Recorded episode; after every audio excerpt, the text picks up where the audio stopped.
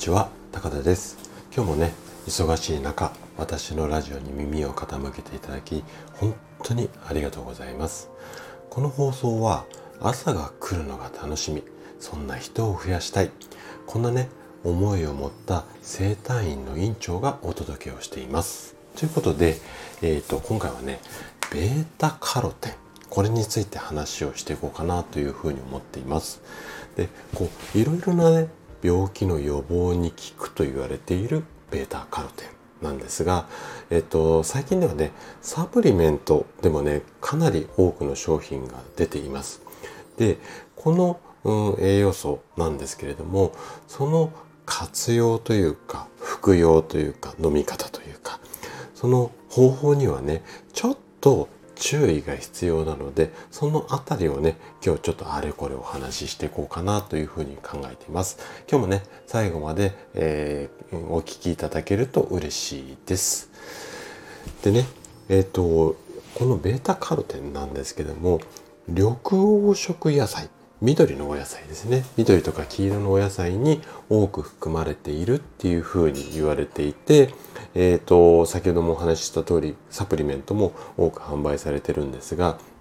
これは1980年代ちょっと昔なんですけどもこの年代にこのベータカロテンを摂取することでがんが予防できるかこんなね大きな実験がされたですね。でこの結果によってまあいろいろ効果効能が歌われてきたっていう歴史があるんですけどもでえっ、ー、とねこの効果効能がその後歌われてきた割にはですねこの検査結果ってどんな結果になったかっていうとこのベータカロテンでがんの予防効果は認められないって言った内容なんですよ。でねさらにちょっと驚くべきことにその発表がんの予防効果認められないって言った後にですね毎日もしくは1日おきぐらいの頻度で高濃度にこのベータカロテンを摂取した場合は肺がんのリスクが10%から20%上昇してしまうよ。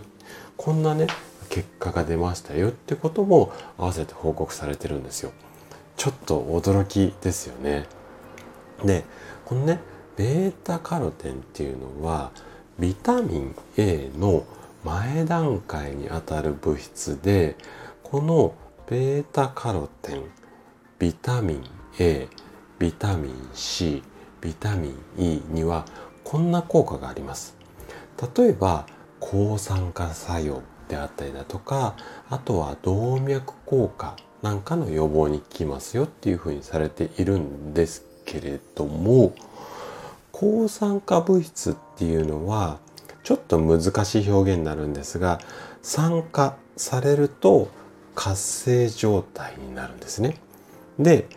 活性状態になったものの量が多くなりすぎてしまうと人体への悪影響の可能性が高くなってしまうなんですよ。